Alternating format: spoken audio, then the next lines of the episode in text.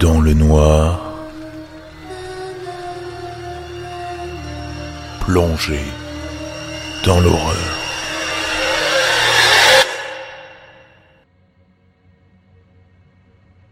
Quand j'étais jeune, je vivais dans une ferme dans l'Oregon rural avec mes parents. J'étais fils unique. Nous n'étions pas une ferme très productive commercialement, mais seulement une entreprise familiale. Nous avions cinq vaches, trois chevaux, un petit troupeau de chèvres, deux chiens et un poulailler. Nous avions aussi des canards indiens que nous gardions plus comme des animaux domestiques. Nous n'avions pas beaucoup d'argent, juste assez pour prendre soin des animaux, et un peu pour nous. Assez d'argent pour prendre des vacances décentes chaque année. Papa avait un autre travail à la ville, en tant qu'agent d'assurance. Il était en fait le seul de la région, la ville ne comptant que 1500 habitants. Maman donnait des cours de cheval, nous n'étions pas riches, mais nous n'étions pas pauvres pour autant. C'était vraiment une vie agréable. Enfin, elle aurait pu être pire. J'allais à l'école, papa travaillait, maman prenait soin des animaux. Enfin, nous dînions ensemble chaque soir et j'allais au lit pendant que maman et papa prenaient une bière en regardant le journal télévisé. Quelquefois, la nuit, j'entendais des choses au dehors, des bruits normaux. Les vaches ou les chevaux qui étaient effrayés par un coyote, ou alors j'entendais les chiens chasser les lapins, arrachant leur tête. Certaines fois, on trouvait un poulet mort. Papa me le disait tout le temps, mais ne me montrait jamais le corps, malgré mes demandes fréquentes. Il voulait nous garder, maman et moi, à l'intérieur une fois qu'il avait fini, faisant des on ne sait quoi du corps, jetant de la sciure sur le sang, puis la vie reprenait son cours. Je supposais que c'était des renards. J'en avais vu hors du champ quelquefois, rôdant autour dans les herbes hautes.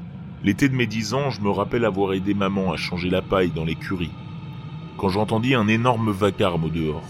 Si vous n'avez jamais entendu un cheval en train de souffrir, franchement, vous ne devriez pas. Croyez-moi. Ça ressemble exactement à une personne en train de hurler. Eh bien, c'est ce que nous avions entendu. Et un de nos chevaux vint en courant dans la grange avec une plaie sur la cuisse gauche.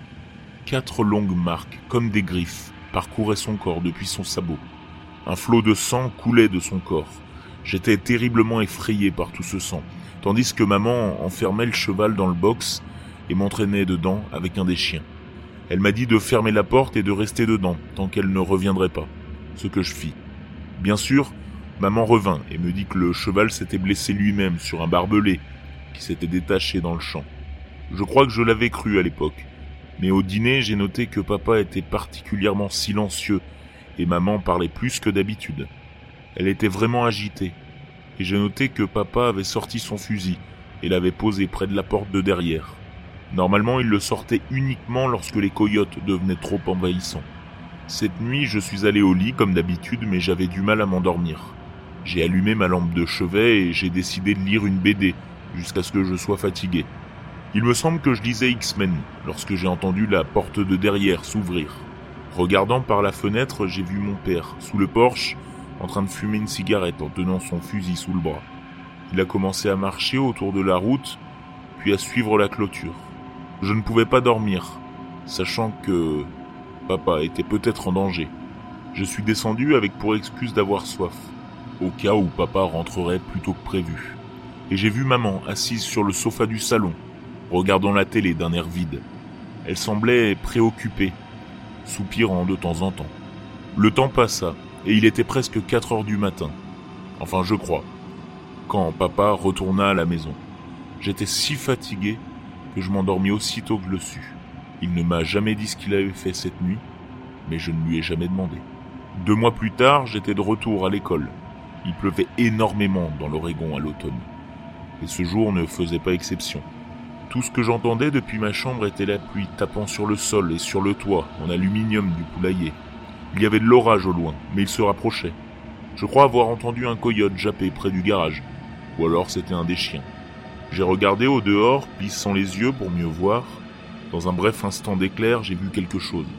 Ça ressemblait à une personne, mais recroquevillée et avec un long torse. C'était grand, plus grand que papa. Papa qui faisait un bon mètre quatre-vingts tout au plus. J'ai à peine aperçu cette chose qu'elle avait disparu. Je ne l'ai plus revue de la nuit. Il y eut un autre poulet mort le lendemain, le troisième en à peine quelques semaines.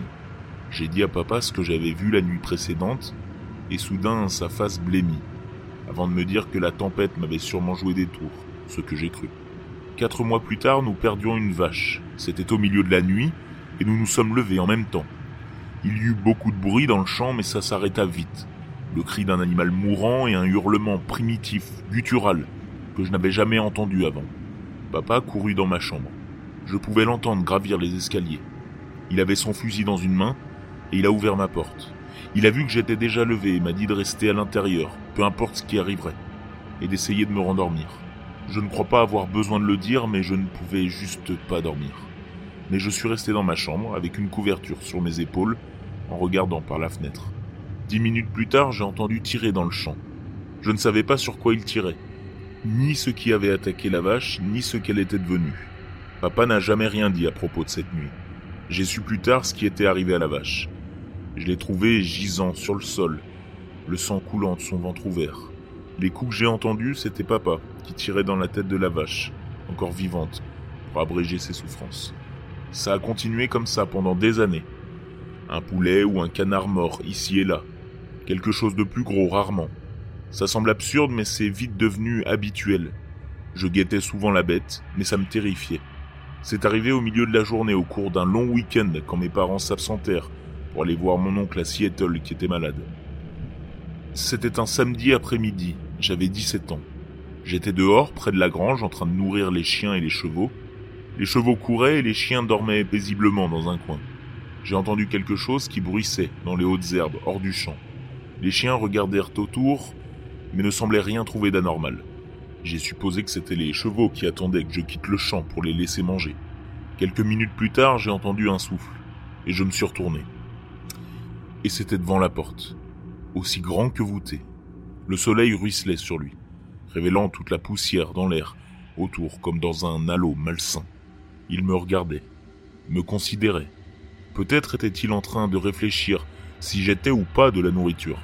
Je me rappelle avoir sué, couru, encore et encore, tournant autour de la maison, ne pensant même pas.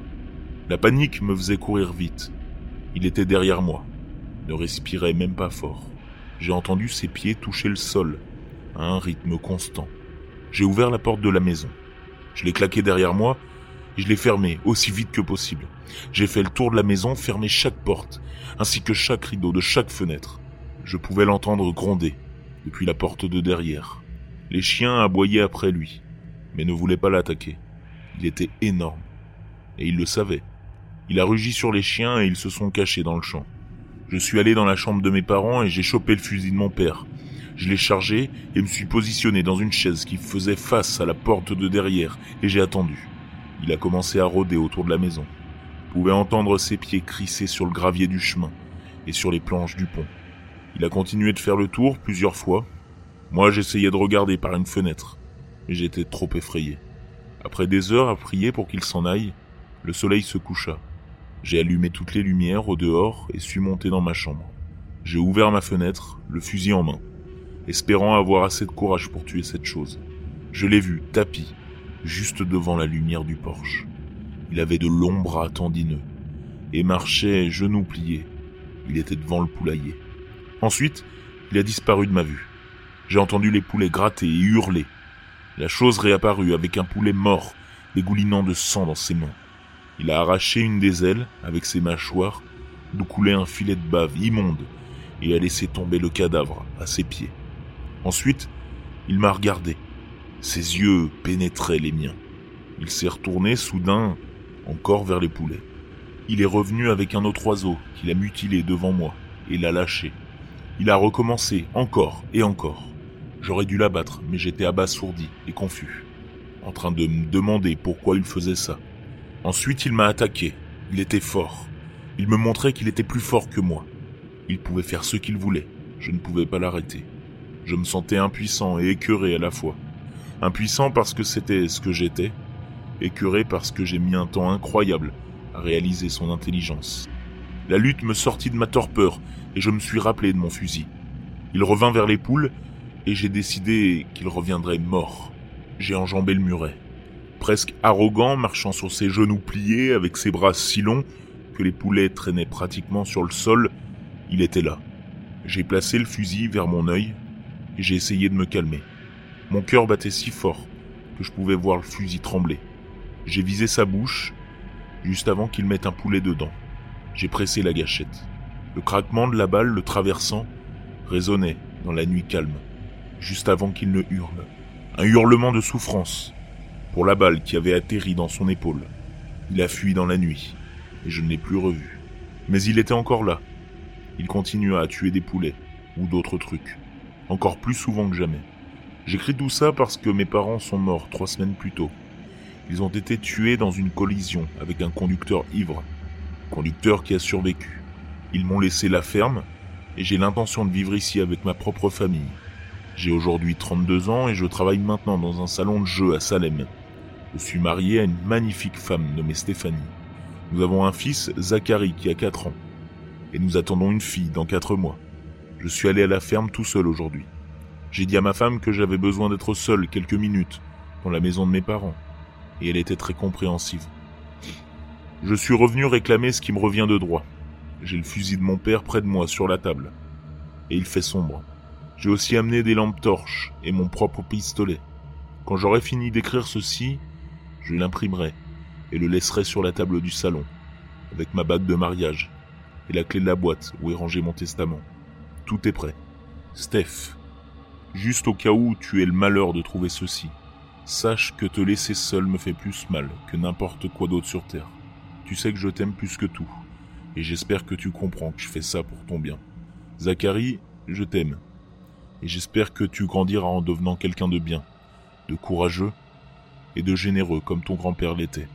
À ma fille qui n'est pas encore née, si je ne vis pas assez longtemps pour te connaître, ce sera mon plus grand regret. Dites-le à la police, au salon de jeu, à tout le monde qui me connaît. Faites que ceci devienne connu. Faites que quelqu'un le tue, même si ce n'est pas moi. Adieu.